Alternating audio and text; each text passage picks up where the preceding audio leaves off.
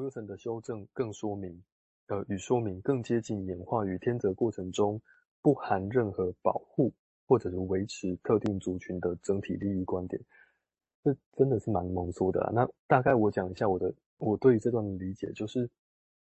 作者他发现在，在呃写这篇文章的这个作者，他发现书中呢在讨论真社会性的时候，他去推翻了原本的亲缘选择理论。而亲缘选择理论呢，是指的是一个利群选择，就是这个个体或群体呢，对于同类呢，或者是亲属表现出来的利他行为。那这个选择理论是这个达尔文自然选择理理论以来呢，关于生物进化非常重要的进步。那这个理论的普遍价值在于说它，它去描述蚂蚁啦、蜜蜂啦、黄蜂的利他行为，那是是因为他们的自自己的基因组可以得到保存。是，所以他们会乐意的付出代价或自我牺牲，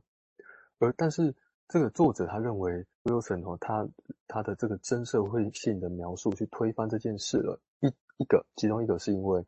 呃，他把不同的不同种的昆虫放在一起，但他们彼此都会互相配合。那第二个就是说，他如果从一个比较大的角度、比较高的从群体的角度来看的话，其实蚁后和蚁工蚁。这两个看起来是分工，或者是工蚁看起来像是牺牲他自己的，这些都不是说谁为谁牺牲，而是他们两个在做的事情都是类似的，就是为了这个群体可以活下去而做的。所以在里面呢，比较这样子真真社会性的论点呢，他就更不会去说，呃，他是要保护或者是维持某个族群的特定利益观点，而是。他因为发展出社会性了，所以他就往那个地方走过去了。或者是我的理解。那大家等大家会等两位医师再再再消化，看看有没有其他的看法。那回到这个第四点，出现代就是真真社会性里面的第四个阶段，出现代理人的工作阶级，可以让环境的力量对群体进行筛选。Wilson 似乎认为说，在个体选择利他行为的动机之外。有一个不太不容易被个体的选择察觉到的层次，也就是一个文化的续存。以后跟工蚁是彼此需要的，那母亲跟婴孩、主体跟客体也是互相需要的，是需要一起活出一种经验，而也只有一起活着，才能经验到这种独自一人没有办法经验到的事情。我先请，我先停在这边。好，谢谢哈。我刚刚在贴出来呼应一下，我前面提到的，因为我们讲这些都在讲原始性，其实坦白讲都是其实是远超过，应该也不说超越了，就其实是在弗洛伊德讲的东西之外的一些事情。那我举一个例子来说明为什么会来来这样来讲。我我刚刚有贴出来，那 Otto Rank，Otto Rank 其实他本来在异地，后来被弗洛伊德雇佣啊，去当时弗洛伊德刚成立的时候，周三讨论会。在他家讨论，后来慢慢的变成一个维也纳精神分析协会，然后 Otto Rank 就被他找去做秘书，在那个时代哦，所以那时候也留下不少东西。但是当他在一九二四年谈生的创伤的 trauma birth 生殖的创伤之后，那时候就冲突就不少了哦。那直到我刚刚看记录，一九二六我还刚刚一我知道有一篇文章，弗雷德后来有一篇文章专门其实背后就是在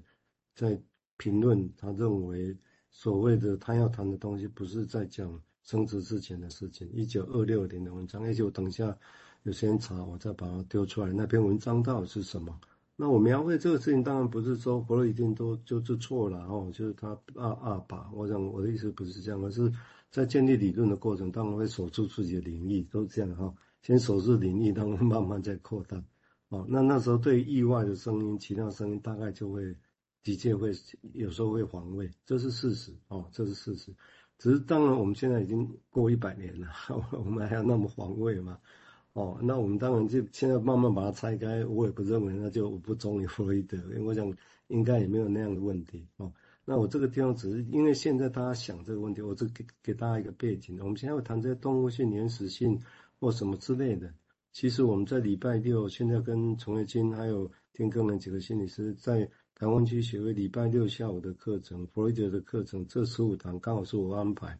那我几乎就在谈这个议题，就从弗洛伊德里面找出他谈的到底哪些所谓的原始性的问题。哦，但是其实意思是说他都有谈啊，只是他没有深入。哦，但是当别人要来触及那块领域的时候，他又会防卫起来。哦，这是一个很有趣的一个现象。哦，当然包括他跟荣格的这些概念。哦，好，我们接下来请守红再做一些说明，谢谢。那这一段呢，哦，我觉得真的要很谢谢建佑医师，因为这一段刚就是刚才这样报下来，其实我真的看不太懂，不太解什么。那但是经过建佑医师的解释之后，我觉得我比较能够理解了哈。这个概念好像跟我讲的那个超生物其实是。有有关联哈，就是说，在这个高度发展的社会群体里头，每个人都有一个极度细致的分工，所以这种看起来像利他的行为，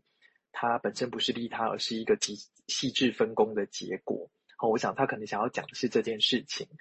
但是，嗯，我我觉得为什么他要这样讲？因为利他本身这个概念呢、啊，好像似乎是有一个嗯内在的动机，有一个精神的动机是在的哈。不过，我觉得如果放到人人的身上来看的话，好像我们还是可以找到一些有这种，就是很像亲缘行为的概念。哦比如说，以前在读书的时候，常常会读到那个所谓的利他型自杀，哦，就是神风特攻队这种。然后，我觉得它也是一种群群体内的利他行为，而且这个利他应该是真的有一些，就是精神层次的利他而出现的，倒不一定只是一个像这边讲的是那种很。高度分工的结果，好，一下。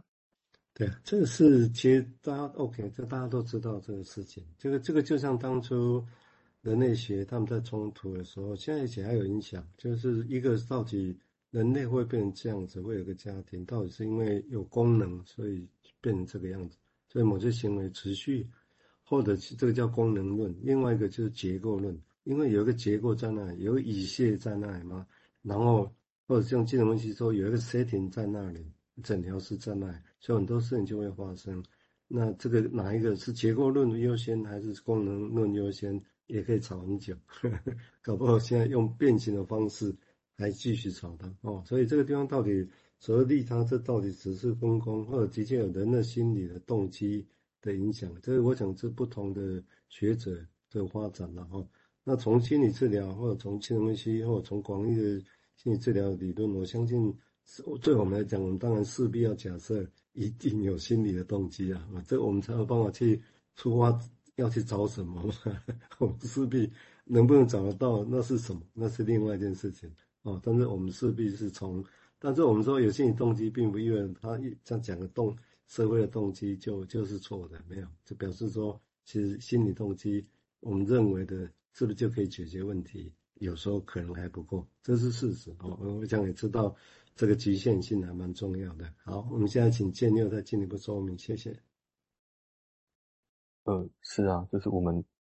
当当当我们在治疗室里面会一开始哦，就问说，那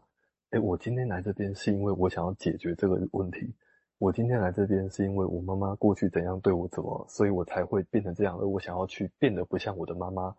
那。这样的问题就如同，呃，很有可能我们在做演，在在看演化论或去看翻那个化石，先有一个假设出来之后，或者是我们说，呃，这个这个行为是利他行为，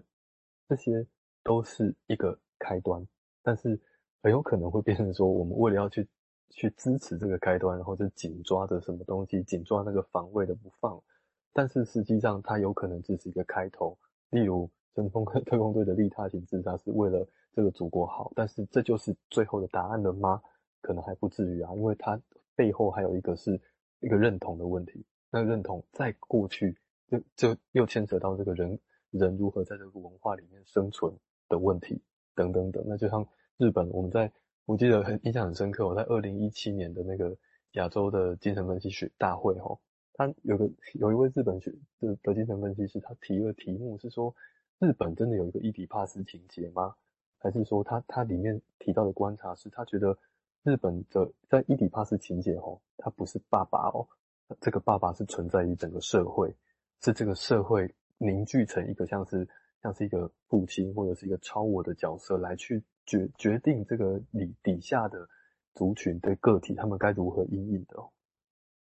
那回到文章继续说哈，呃。真社会性的生物呢，它都会建造一个可以永久使用而且有防御功能的巢穴。但这个巢穴以及相邻的环境